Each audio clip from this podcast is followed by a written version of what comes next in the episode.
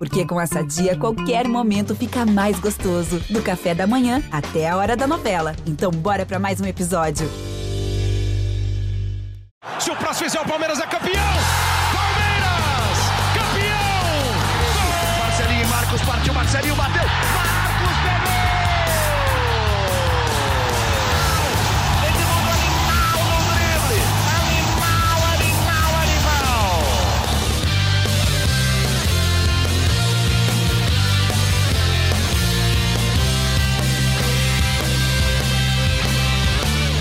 Abraço para você, torcedor palmeirense. Estamos chegando com mais um episódio do GE Palmeiras, um podcast exclusivo sobre o Verdão aqui no GE.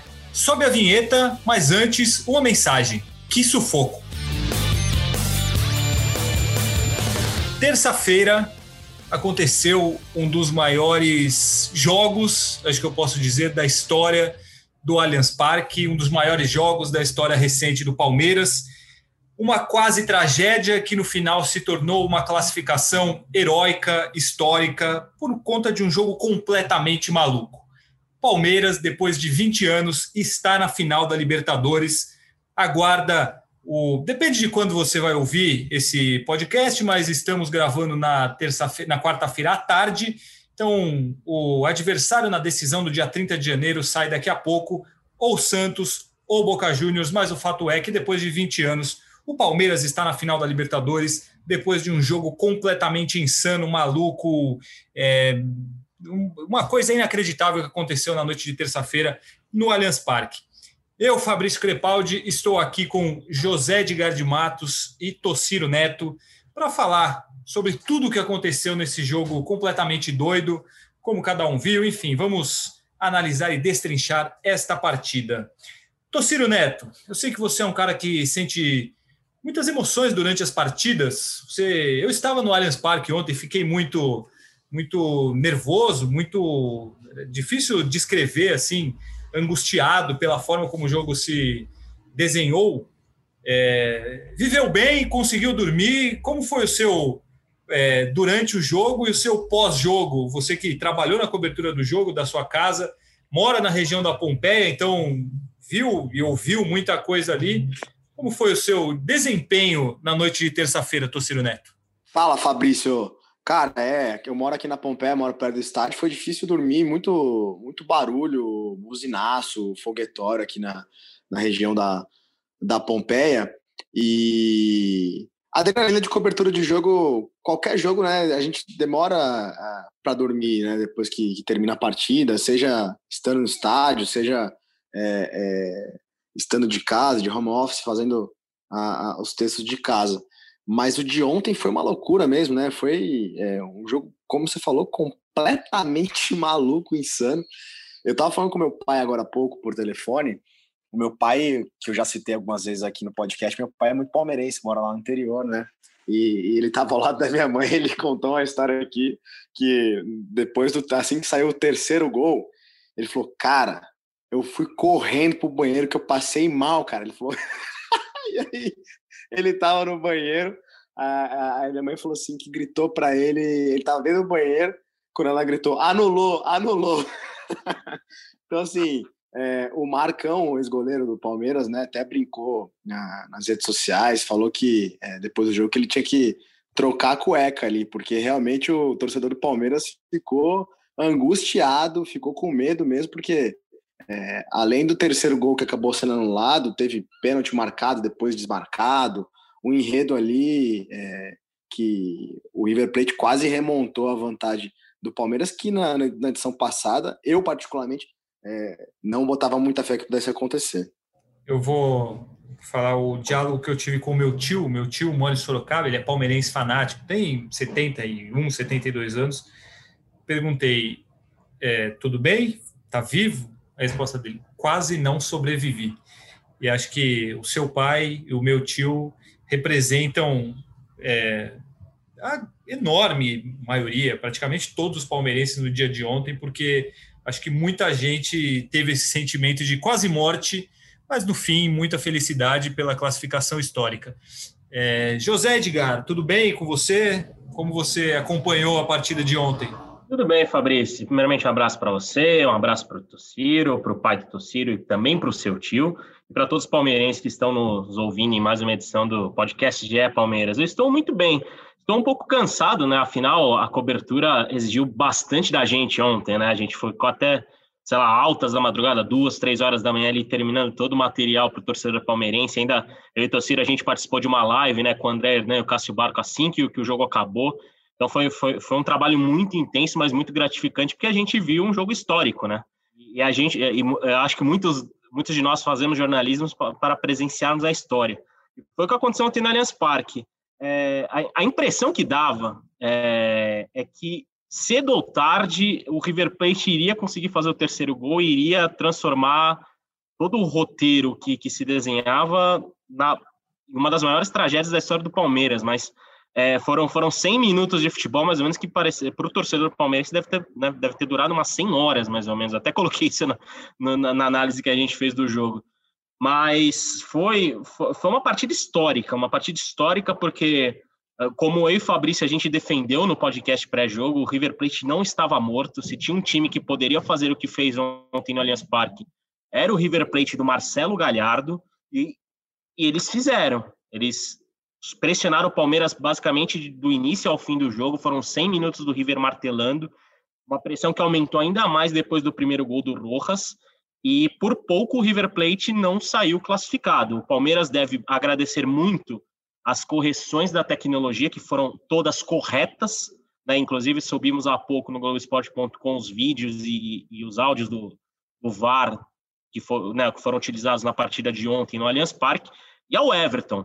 O Everton é, traz, é, ele tem um caminho de, de, idolatria muito poderosa no Palmeiras, porque o Palmeiras vem numa linhagem de goleiros que a gente sempre repete, da, da academia de goleiros, que o Marcos talvez seja o maior exemplo, que o Fernando Praz foi o último grande exemplo, e o Everton caminha para isso, porque se não fosse ele, convenhamos, o Palmeiras não, não, a gente não estaria comentando hoje a classificação do Palmeiras, porque fatalmente o River Plate chegaria ao terceiro gol e talvez até o quarto, quinto, enfim, a gente não sabe.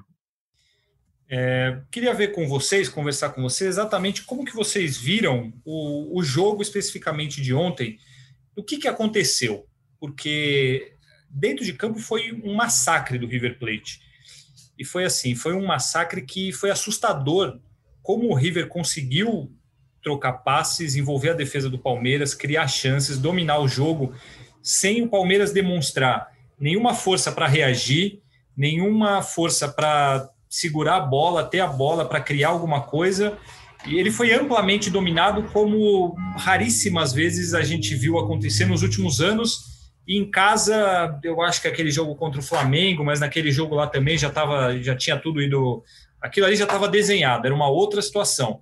E isso aconteceu depois de ganhar de 3 a 0 do River Plate fora de casa, uma das maiores vitórias de um time brasileiro na história da Libertadores, que no segundo jogo se transformou talvez uma das piores atuações de um time brasileiro em decisões, em jogos importantes.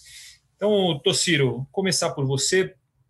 Por que, que aconteceu aquilo que aconteceu? Por que, que o Palmeiras teve um jogo tão horroroso e ele foi tão dominado, mesmo quando o River teve um jogador a menos, depois da expulsão do Rojas?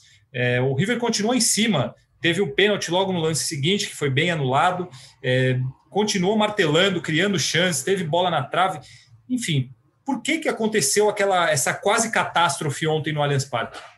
Vamos lá, eu acho que o primeiro ponto, o Galhardo montou muito bem o time, a estratégia dele é, com, com o zagueiro a mais na sobra, né? Além do Rojas e do Pinola, também o, o Dias, ele, ele é, é, deu mais força é, para combater a, a, principal jogada do Palmeiras, que já tinha sido essa jogada na Argentina, jogada de contra-ataque e velocidade, é, tinha sempre um homem a mais na sobra para dar proteção a, a, defesa do Armani ali, que aliás o Armani salvou é, cara a cara uma bola com o Rony que poderia ter mudado a história do jogo. Mas é, esse é o primeiro ponto. Na minha opinião, o, o Galhardo montou uma estratégia muito bem feita, armou o River taticamente muito bem.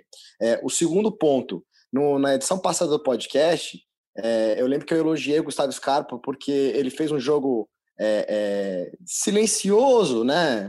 mas muito importante taticamente, defensivamente, lá na Argentina. Aqui no Allianz Parque, para mim, ele foi pior do Palmeiras em campo. Assim, é, em outra sintonia, completamente é, fora de sintonia dos demais jogadores do Palmeiras. O River Plate entrava muito facilmente pelo lado esquerdo, é, a começar porque não tinha é, esse, bom combate, esse primeiro bom combate do Gustavo Scarpa.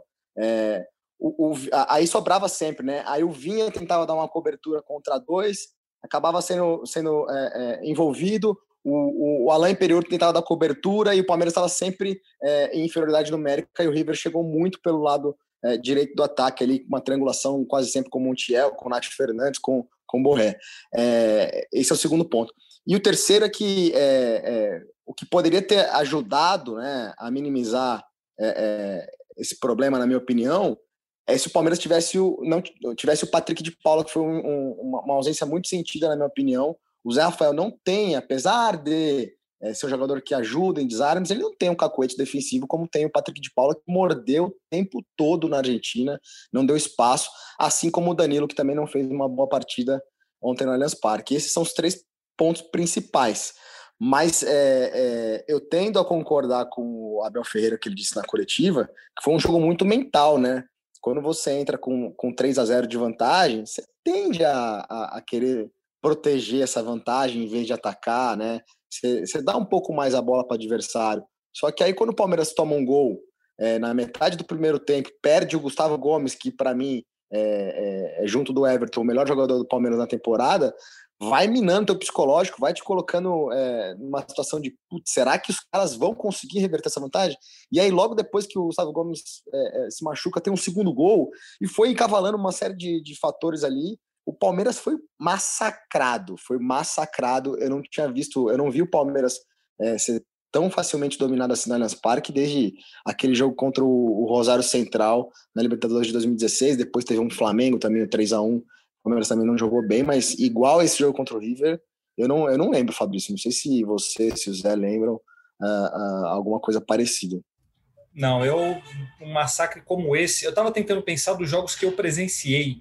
E eu acho que para mim, cara, eu vou até citar um jogo que eu estava, que era foi a final do Mundial Santos. Você estava lá também, não estava? Barcelona e Santos, Tociro? Sim, sim, sim.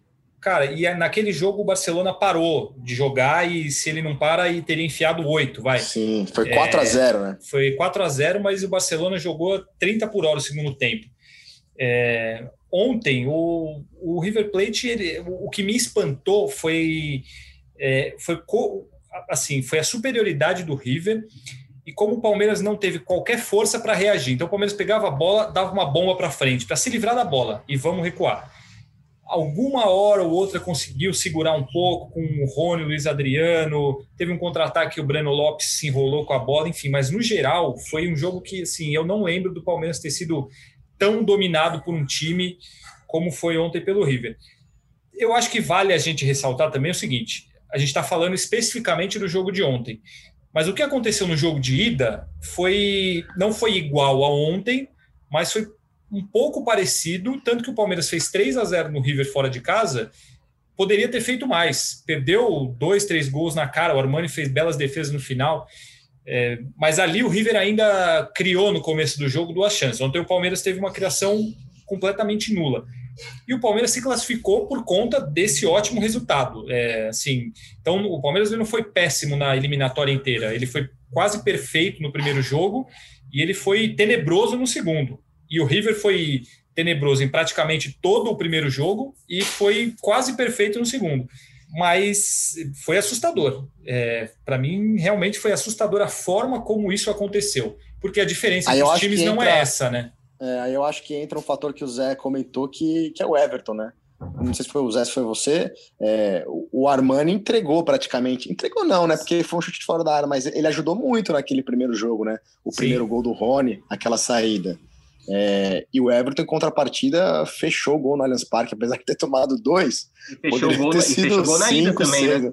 E na ida também, né? O jogo lance do Carrascal poderia ter mudado a eliminatória. É, aquela primeira bola, né? É. E para vocês, Zé, o que que, que que aconteceu? Por que que foi esse, esse jogo tão, tão assustador assim do Palmeiras ontem? Eu acho, eu acho que basicamente os principais elementos para ter essa diferença vocês citaram, mas tem uma coisa que até eu e você, Fabrício, a gente comentou, que seria um suicídio, e o Palmeiras quase cometeu esse suicídio. O Palmeiras deu a bola para o River Plate. E a gente acabou de falar disso, né? O Palmeiras se livrava muito fácil da bola, era bicão, era o, River Plate foi empurrando naturalmente o Palmeiras. É, a gente via né, o, a, o, como os movimentos do time são coordenados, o quanto a, as movimentações da equipe fizeram a diferença, mas o Palmeiras colaborou totalmente para isso, entregando a bola. E a ideia de time com o Zé Rafael, inclusive, né, a gente até comentou isso na segunda-feira, talvez fosse é, ter mais a posse de bola, equilibrar um pouco mais isso para tirar o River da zona de conforto. Mas o River jogou confortável a partida inteira. O River, o River jogou como queria ter jogado na Argentina, dominando, amassando, óbvio que né, a, a gente vai, vai tem que citar, e o Tociro citou bem, que se o Rony fizesse o gol ali no, no, no começo do jogo, né, que foi um, o Gabriel Menino achou um baita passo para ele, ele driblou, ele tentou driblar o Armani e o Armani salvou. Se o Rony faz um a 0 ali, provavelmente a gente estaria falando de mais uma vitória do Palmeiras ou de um jogo muito mais tranquilo. Mas até naquele momento, o River já se sentia confortável na partida. Foram, se, foram 100 minutos de domínio absoluto do River Plate no Allianz Parque. O Palmeiras em nenhum momento exerceu qualquer tipo de domínio, porque deu a bola, porque o bloco baixo que o Abel repetiu com cinco jogadores não funcionou tanto, porque o Galhardo é, conseguiu eliminar isso, tendo um terceiro zagueiro e botando o Montiel praticamente como um ponta pela direita. O Montiel marcou pouquíssimo e o, Ange, o, também marcou pouquíssimo pela esquerda. Né? Os dois eram basicamente dois pontas que com os dois, os dois, os dois atacantes e mais o Nath Fernandes e o De La Cruz chegando, ali na, na, linha de cinco já tinha uma vantagem numérica, basicamente. Então o River Plate conseguiu anular tranquilamente essa estratégia do Abel e foi repetida no Allianz Parque. Mas eu acho que a principal diferença é que o Palmeiras deu muito a bola para o River Plate. E isso foi, foi, é, foi, o Palmeiras quase se suicidou nessa, nessa né? Porque foram, foi 2 a 0 até, aliás, até já trazendo uma pergunta, né, um comentário do Breno Almeida, que está sempre aqui com a gente, ele, ele, ele relatou uma impressão que eu também tive, né, que o, o River Plate parecia natural, na, é, parecia natural o caminho do River Plate fazer 3, 4, 5 ou 6 no Palmeiras, tamanha a diferença entre os dois times. Mas aí entra a questão do, do VAR, a questão da tecnologia, que a gente viu, né, que corretamente anular, o VAR anulou o terceiro gol do River Plate, que a bola é, é, bem visível né, nas imagens que ela pega no Enzo Pérez.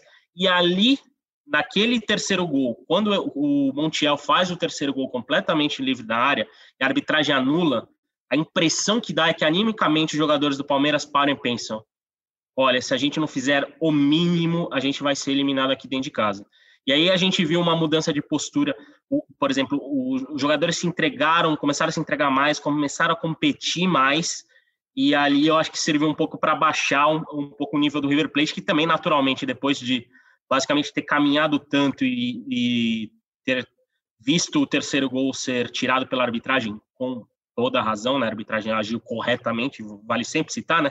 Nesse sentido, o, deu uma baixada ali que eu acho que foi decisiva para para aliviar um pouco a situação do Palmeiras no jogo. Mas o Palmeiras ontem entrou na armadilha do River Plate. O Palmeiras fez justamente o que o River Plate queria. E o River Plate, quando está confortável, faz o que fez e não fez 3, 4 por pouco. É, eu até Ô, Zé, depois, falei, desse, falei. depois desse, desse gol anulado, do terceiro gol, aquele que seria o terceiro gol né, do River Plate, concordo contigo, o, três jogadores, vou, vou citar só três, tá? Mas a, outros também melhoraram muito, assim, é, passaram a, a, correr mais, né? O, o Rony, que vinha brigando o jogo todo, mas tinha dificuldade porque o Palmeiras rifava muita bola. E esse não é um jogo do Rony, né? É um jogo de jogar de costas para a zaga, mas ele começou a brigar muito, dar muita é, dificuldade pro, pro Rojas, principalmente ali. Tanto é que depois o Rojas acaba tomando o segundo cartão amarelo é, na, na, no segundo tempo, numa jogada que ele, que ele faz o giro. É, o Luiz Adriano passou a ser outro jogador dentro de campo, correndo muito, dando bico para frente, é, carrinho. E o Vinha, o Vinha é, é, é, nele que sai o terceiro gol, né? O Montiel completamente livre nas costas dele ali. É, quando sai o gol, ele, ele baixa a cabeça, ele tá desolado. A partir dali, ele começa a tirar muita bola de cabeça. Rente a, a, a segunda trave, bolas vindo, vindo do lado esquerdo do ataque do River. Ele tirava muita bola, tirou muita bola ali até o final. E o, e o Abel Ferreira, que é, custou, não conseguiu colocar o Palmeiras dentro do jogo, é, nem à beira é, do campo no primeiro tempo, nem corrigindo no intervalo, as mexidas que o Abel Ferreira fez no segundo tempo, na metade do segundo tempo, depois da expulsão do River, é, também contribuíram muito para o Palmeiras suportar essa pressão do River que continuou, né? O Kusevich, para mim, entrou muito bem ali pelo lado direito. É, e o Emerson Santos também deu muito apoio no, no, meio de campo como, como volante. É, o Emerson Santos, inclusive, salvou uma bola ali perto do. É, tudo bem que a jogada já o bandeirinha já tinha levantado a bandeira, né? Mas o árbitro tinha seguido o chute, se eu não me engano, inclusive do Rafael Borrego, agora eu não lembro quem foi o chute. E o Emerson Santos tirou de cabeça ali, né? Se, se, o Emerson Santos não tá ali, sairia o terceiro gol do River. Embora o bandeirinha tivesse né, levantado a bandeira, ali no VAR provavelmente veria que a posição do Rafael Borré, aliás, a posição era do Borré, né? Que, que ele tinha marcado impedimento naquele rebote do, do Everton, né, que ele pegou, fez uma defesa que até algum, algum, alguns palmeirenses compararam com a defesa do Gordon Banks ali, né, cabeça, cabeçada ali no canto. E, e eu concordo, o Emerson Santos e o Kusevich foram muito importantes, muito importantes mesmo. Agora, uma questão que eu acho que eu vi muito palmeirense falando sobre isso. Esse é um jogo é, que o palmeirense tem que, obviamente, festejar e fazer a maior festa porque volta para a final depois de 20 anos, ou ele também gera muita preocupação para a final, ou não gera tanta preocupação por ser uma situação que acho que casou um monte de coisa, que é enfrentar o River, que é o que é esse River Plate, que é aquela coisa de pô, você sabe que se você tomar o primeiro gol, é, naturalmente a maioria dos times vai tremer, entre aspas. E isso foi isso claramente que aconteceu com o Palmeiras ontem. Tomou o primeiro gol, o time desabou. Se o Rony faz aquele gol aos 7, 8 minutos, acabou. Só que aconteceu o contrário. O, o, Palmeiras ele toma o gol e o time morre. E numa final não tem isso, é um jogo só, é uma outra situação. Então, na visão de vocês, é uma classificação que, da maneira heróica que foi, entre aspas, né, pela maluquice, é, ela, ela empolga ou é preocupante pela, pela quase tragédia que aconteceu ontem no Allianz Parque? Eu, eu acho que deve ser uma mistura de sentimentos para o torcedor. Eu, eu, concordo que o Palmeiras ligou o alerta, ligou o sinal, o sinal amarelo ali, acendeu para o Palmeiras justamente na hora que podia, poderia, né? Porque a vantagem de 3 a 0 que permitiu o Palmeiras classificar, vantagem de 3 a 0 na ida. Mas ao mesmo tempo, o torcedor do Palmeiras comemora a primeira vaga, a primeira vaga na final da Libertadores depois de 20 anos. É, ganhar uma Copa Libertadores pode parecer mais fácil do que é, mas ganhar uma Copa Libertadores é, é muito difícil é muito difícil. Tanto, ainda mais no futebol brasileiro, que sempre foi um futebol mais dividido, né, com, com equipes maiores, com é, a gente né, fala dos 12 grandes, com, com equipes de força no sul, equipes de força no sudeste. É, então, é, é, muito difícil ganhar uma Copa Libertadores. E, e, eu acho que o palmeirense já passou a fase do alívio. Obviamente tem a, a questão da preocupação e, e pelo desempenho de ontem, mas o palmeirense está comemorando a, prim a, primeira classificação para uma final de Libertadores depois de 20 anos. E, e, eu acho que é comum o torcedor, nesse caso, é, festejar. Óbvio que é uma preocupação, e essa preocupação eu imagino que tenha acontecido, inclusive, dentro do elenco. O Abel Ferreira já está pensando nisso. O Abel Ferreira sabe que né, é, perdeu o confronto contra o Galhardo ontem, embora né, tenha classificado, mas ontem ele tomou um, um baile do Galhardo e do, do River Plate, e sabe que né, se tiver algo parecido numa decisão, é, vai ser fatal para o Palmeiras, mas acho que acima de tudo há uma empolgação, uma felicidade do torcedor por estar 20 anos depois numa final de Libertadores. Afinal, a própria torcida do Palmeiras trata a Libertadores como uma obsessão. Né? O Fafis, o Caio Maciel, nosso colega de, de, de, Globo, repórter da TV Globo, ele fez essa uma pergunta parecida ontem no Twitter, né? Se o Palmeiras sai fortalecido ou sai fragilizado, não me lembro o termo exato que ele usou. É, eu acho que o Palmeiras não sai fortalecido, né? Tomou um baita de um susto. É, claro que, como o Zé falou, tem que comemorar, o Palmeiras está na final da Libertadores depois de 21 anos. É, não sai fortalecido. Por outro lado, eu acho que acho que a palavra é, é sai mais experiente, né? O Palmeiras sai mais experiente e, e, com menos salto alto, de repente. Talvez, é, talvez com uma casca maior, né? Com uma casca, porque tem, tem vários jogadores ali que nunca tiveram a experiência de disputar uma final de Libertadores, né? A maioria, na verdade. É, tem muito garoto. É, Danilo, titular do Palmeiras com 19 anos, que aliás não fez uma boa partida ontem, na minha opinião, na, na terça-feira. É, Acho que o Palmeiras não sai fragilizado também, ao contrário, não sai fortalecido nem fragilizado, mas sai experiente, sai com uma, com, com alerta, né? Como o Zé falou, com, com sinal amarelo. Pô, precisamos jogar mais. E outra, é jogo único, né? Final da Libertadores, dia 30 de janeiro no Maracanã, é jogo único, não tem espaço para erro. São 90 minutos que, que, que, decidem o novo campeão da Libertadores. É, eu acho que eu acho que o alerta é, o, é a principal coisa que se tira desse jogo, porque eu também acho que não, isso não vai ter interferência nenhuma na final, porque a final é daqui 17 dias, é uma outra situação, é um jogo só, é um adversário diferente. E assim, o Palmeiras não é o de ontem. É, isso aí não vai se repetir em uma situação normal. É, enfim, para isso, é, e a gente fala assim: qual foi a última vez que a gente viu o Palmeiras ser massacrado desse jeito? Pô, anos e anos, a gente não lembra. Então, isso não vai se repetir. É, também acho que não sai fortalecido porque foi muito feio a maneira como o time jogou. Assim, foi é, o time em campo, enquanto equipe, ficou uma, uma imagem horrível, porque foi realmente um massacre. Acho que essa palavra define bem. É, mas eu acho que isso não vai ter influência para o Palmeiras para o lado ruim. É diferente, do, por exemplo, o Palmeiras é, é, eliminado da Copa do Brasil, vamos supor, vai, é eliminado da Copa do Brasil, toma um 4 a 0 de algum time e na semana que vem vai jogar a, a final da Libertadores. Aí eu acho que, que tem uma influência maior. Mas nesse caso, é, é uma derrota que, que foi, como o Abel falou, uma das derrotas mais saborosas da história do Palmeiras. Então eu acho que é, é bem por esse caminho de que liga um alerta, deixa o time mais experiente, liga um alerta, porque agora eles viram que pode acontecer, que não se ganha um jogo é, num, num jogo só, né, no caso do mata-mata. O Abel citou ah, aquela final Liverpool e Milan, então você não ganha um jogo num, numa final de um jogo só, só no primeiro tempo, por exemplo, que o, o Milan estava ganhando de 3 a 0, o Liverpool foi lá, empatou e, e ganhou nos pênaltis. Então acho que é isso, acho que fica o, o alerta de que tem que melhorar. É, o Palmeiras ele vem fazendo jogos bem medianos, exceto o jogo contra o River. É, ele vem de uma sequência que não é das melhores, Teve aquele jogo contra o Internacional, outros jogos que o time não vinha desempenhando bem. Aí veio o jogo contra o River, ótimo, jogou muito bem, atuação quase perfeita, e agora teve essa atuação catastrófica ontem. Então, acho que disso se tira um alerta para, principalmente para a final da Libertadores, porque a final da Copa do Brasil ainda é daqui bastante tempo, então, e o foco total, obviamente, agora é na, na final da Libertadores.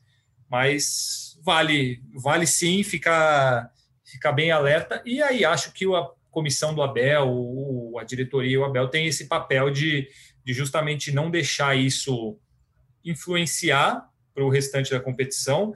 E assim, o Palmeiras não tem tempo para isso, porque sexta e segunda é Grêmio, é, Grêmio e Corinthians, são dois jogos que podem é, definir a vida do Palmeiras no Campeonato Brasileiro. Se perde os dois, já era, tá, tá fora da briga pelo título. Então não tem tempo para remoer. Acho que o jogo de sexta é uma boa é uma boa chance do time mostrar que beleza, passou, esqueceu e vamos levar isso aí para frente. Eu não sei se vocês concordam comigo, mas eu acho que que é, que é aquele jogo para entrar ligado. É diferente de você pegar um Goiás da vida, que aí você pode entrar naquele marasmo e vai naquele 0 a 0 aquela coisa. Então é um jogo, acho que, para mostrar que estão ligados, né? É, Grêmio Corinthians e depois tem o Flamengo ainda, né? Então acho que essa, a vida do Palmeiras se define mesmo nesse, nesses três jogos. Acho que metaforicamente, é, até usando, parodiando Felipe Melo, o Palmeiras levou um tapa na cara com responsabilidade, né? Levou um tapa para acordar, porque é, vai ter que jogar mais bola na, na, na, final se quiser ser campeão. E independente de adversário, porque o Santos, o Santos é um time impressionante pelo, pelos inúmeros problemas que teve nessa temporada e o Cuca tem conseguido fazer um trabalho muito grande. E o Boca Juniors é um time que talvez não tenha o mesmo brilhantismo do River Plate do Galhardo, mas é extremamente competitivo e tem um craque chamado Carlos Teves que decide qualquer partida. Então, é, vão ser 15 dias aí de preparação que, que, que o, o Será Palmeiras... o reencontro? Será que tem um reencontro Gustavo Gomes e Carlos Teves? Depois daquela que, aquela é... jantada que ele deu no Tevez, né? o Gomes, verdade, quando, ele chegou no Pal... é, quando ele chegou ao Palmeiras, ele, é, a imagem que mais viralizou na época era é, aquele carrinho que ele deu no Tevez, a entrada criminosa, né? É verdade, é verdade. E o Gomes, né? Bom, até ainda bem que vocês levantaram a bola. Importante a gente falar, o Gomes foi diagnosticado com uma lesão na virilha.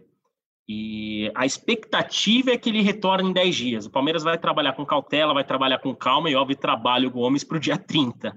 Mas a expectativa é que em mais ou menos uns 10 dias ele deve estar de volta. Vamos para, para as perguntas, Fabrício?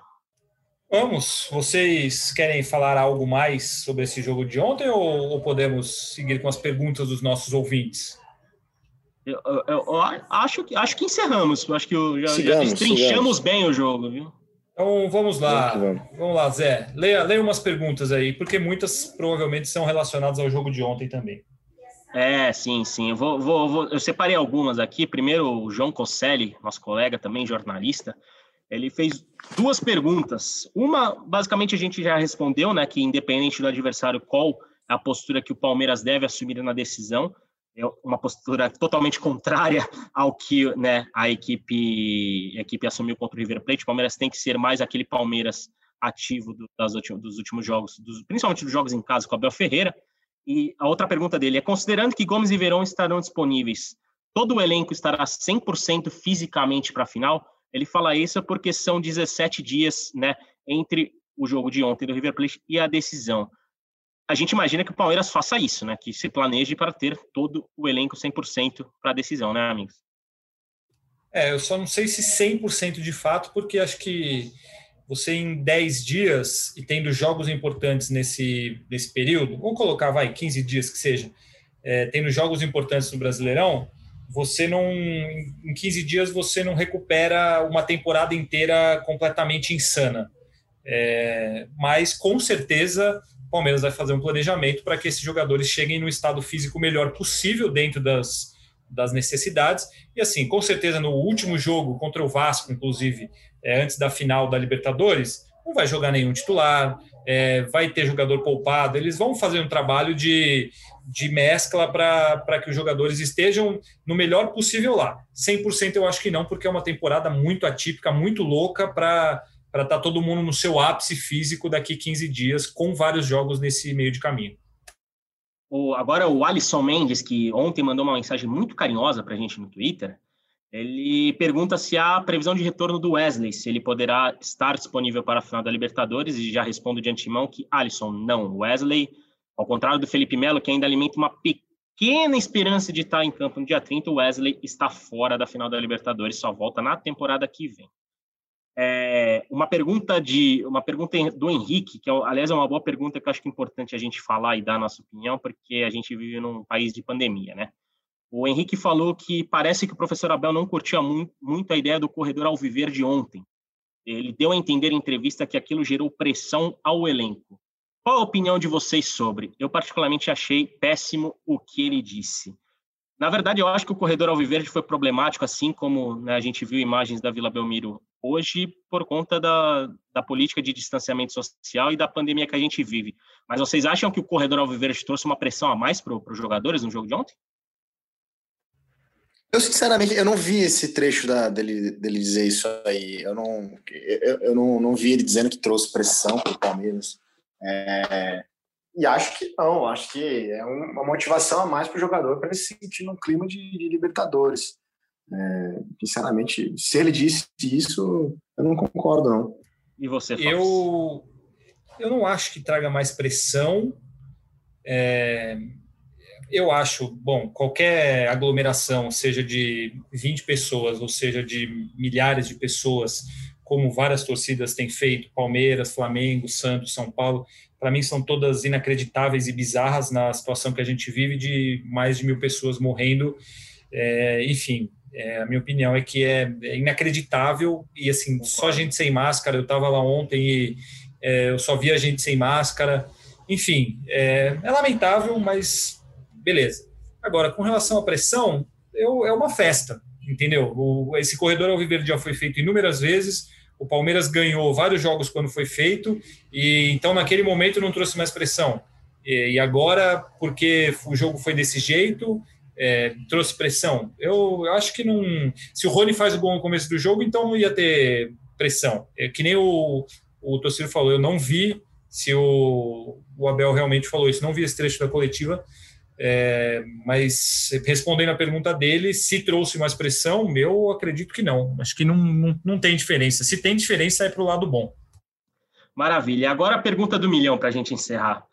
É, o Rafael Mussetti e o Gustavo Henrique Simeão perguntam, amigos, se Felipe Melo tiver condições físicas e técnicas nesse, nesses próximas duas semanas ele conseguir se recuperar e estar à disposição, vocês escalariam Felipe Melo como titular do Palmeiras na decisão da Libertadores? Interrogação. De maneira nenhuma. Como meio-campista, como volante, não. E como zagueiro, só se ele tivesse jogando alguns jogos já antes, com ritmo e tudo mais. É, na idade dele, voltar para jogar só, uh, só um jogo, com, tendo é, é, outras opções que estão que jogando bem. Eu sei que ele fez isso na, na final é, do Campeonato Paulista contra o Corinthians e, e não comprometeu, é, fez uma boa partida, mas eu acho que não tem por que é, é, correr esse risco, escalar um jogador fora de ritmo é, numa situação tão importante. Eu, só para só para completar, eu, eu acho o Felipe Melo um jogador experiente, com muita técnica, foi muito importante nesse ano mas o Palmeiras está muito encaixado, está jogando muito bem da maneira que está jogando, e eu acho que seria um risco colocar um jogador que está tanto tempo fora, sem ritmo. Se ele fizer vários jogos muito bem, que é, muito provavelmente não vai acontecer em 17 dias, tudo bem, mas dentro do cenário atual eu não colocaria. É, e só, só para concluir esse assunto, né, a gente inclusive deu matéria né, faz alguns dias que são muito, muito remotas as chances do Felipe Melo estar à disposição para o dia 30, mas Vamos ver. Eu também não colocaria ele em campo.